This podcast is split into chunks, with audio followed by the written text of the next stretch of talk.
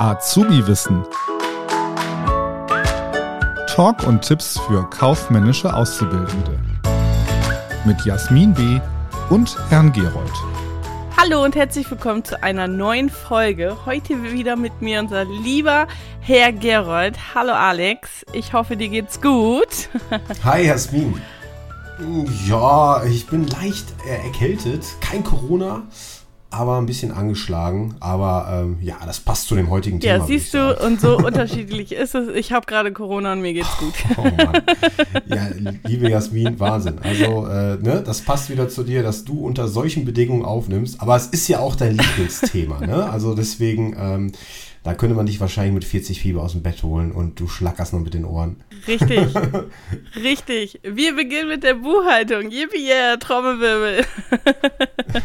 ja, du hörst die Leute begeistert klatschen. es wird endlich praktisch. Meiner Erfahrung nach, ja, ist das Thema nicht so ganz beliebt. Eigentlich zu Unrecht, weil es baut alles aufeinander auf. Vielleicht ist das der Grund. Es ist eigentlich ganz, ganz nice, ganz schön.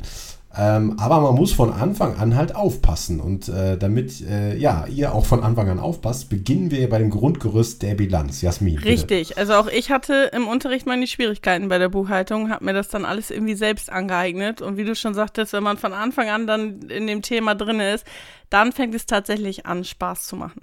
Man muss aber fairerweise sagen, es ist natürlich schwierig, die Buchhaltung, also dieses Thema, schwer ohne Bilder ähm, ja, zu veranschaulichen.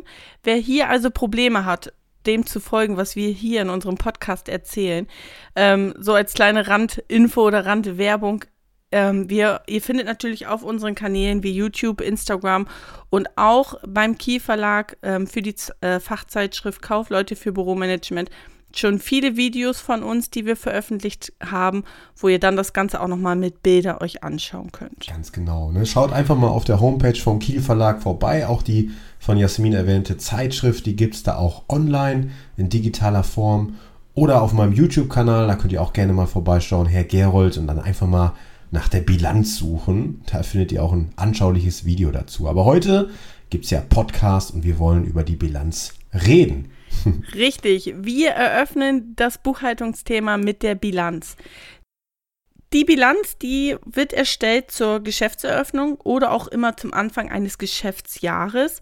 Jeder von uns oder die meisten von uns kennen es, zum Jahresende wird eine Inventur gemacht.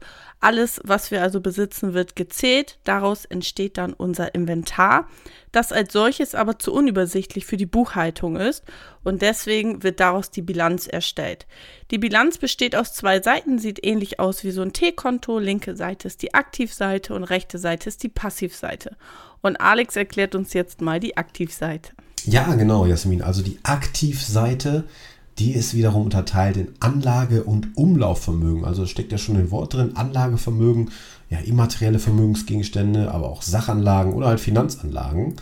Ähm, die sind da drin und im Umlaufvermögen sowas wie Vorräte, Forderungen, sonstige Vermögensgegenstände, auch Wertpapiere oder halt Zahlungsmittel.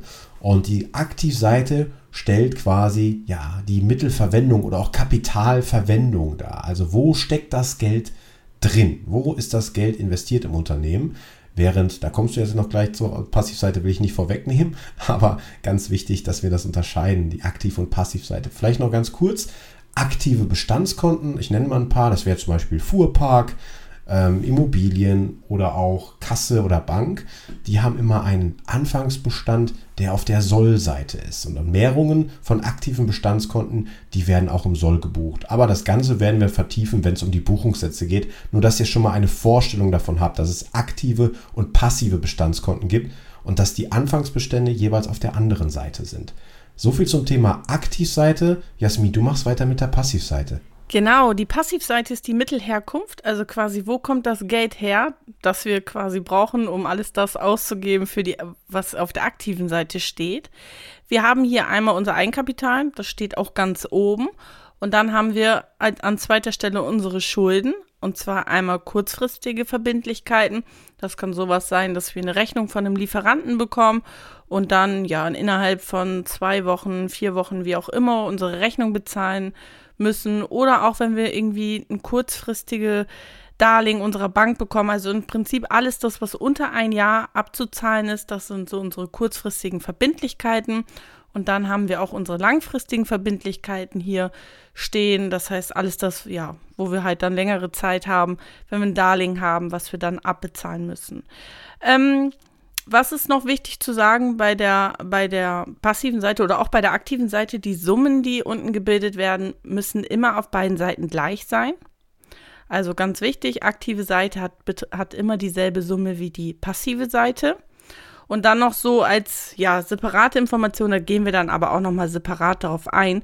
Ähm, es gibt ja einen Kontenrahmenplan, wo ihr alle Konten findet die wir in der Buchhaltung benötigen. Die Aktivkonten, die findet ihr bei der Kontenklassen 0 bis 2, also in den ersten drei Kontenklassen, und die passiven Konten bei 3 und 4.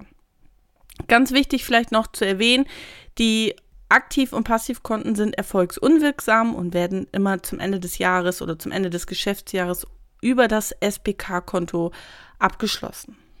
Neben unserer typischen Prüfungsfrage noch als zusätzliche Information, die auch sehr oft in den Prüfungen als Fragen gestellt wird, wer muss die Bilanz unterschreiben? Das darf nur der Geschäftsführer, also niemand mit Prokura oder sonstigen Vollmachten. Ganz genau. Und kommen wir jetzt noch zur Prüfungsfrage. Ja, eine mögliche Prüfungsfrage zum Thema Bilanz könnte sein oder lauten, dass ihr eine Bilanz wirklich dargestellt bekommt. Also ihr habt eine Aktiv- und eine Passivseite und wir haben ja eben schon von Jasmin gehört, die beiden Seiten, die müssen immer gleich groß sein. Das heißt, wir würden vielleicht die Aktivseite ja komplett zur Verfügung gestellt äh, bekommen. Das heißt, wir wissen, wie groß das Anlage- und das Umlaufvermögen ist und wir wissen auch, wie groß auf der Passivseite das Eigenkapital ist. Was wir allerdings nicht wissen oder rausfinden müssen, ist, wie groß das Fremdkapital ist. Ja, und dann, Herr Hans schon, beide Seiten müssen gleich groß sein. Das heißt, wir würden Anlage-Umlaufvermögen zusammenrechnen und das Eigenkapital davon abziehen und somit hätten wir das Fremdkapital. Das Ganze könnte natürlich etwas komplizierter dargestellt werden, wenn ihr nicht schon komplett das Anlage- oder Umlaufvermögen ähm, ja, angegeben bekommen habt, sondern vielleicht nur einzelne oder verschiedene Bestandskonten und das separat quasi zuordnen müsst. Aber so in etwa könnte eine Prüfungsfrage zum Thema Bilanz lauten. Jasmin, das war's schon wieder zum Thema Bilanz. Ich würde sagen, wir erholen uns ein bisschen, trinken einen Tee. Genau. ja, damit wir von der passiven wieder auf die aktive Seite des Lebens wechseln. Oh, das ist ja aber jetzt ein Schmankerl, oder? Richtig. In diesem Sinne, Jasmin, gute Besserung. Danke, da wünsche ich dir auch. Bis zum nächsten Mal. Dankeschön. Macht's gut. Tschüss. Ciao. Das war Azubi Wissen, ein Podcast der Marke Kiel.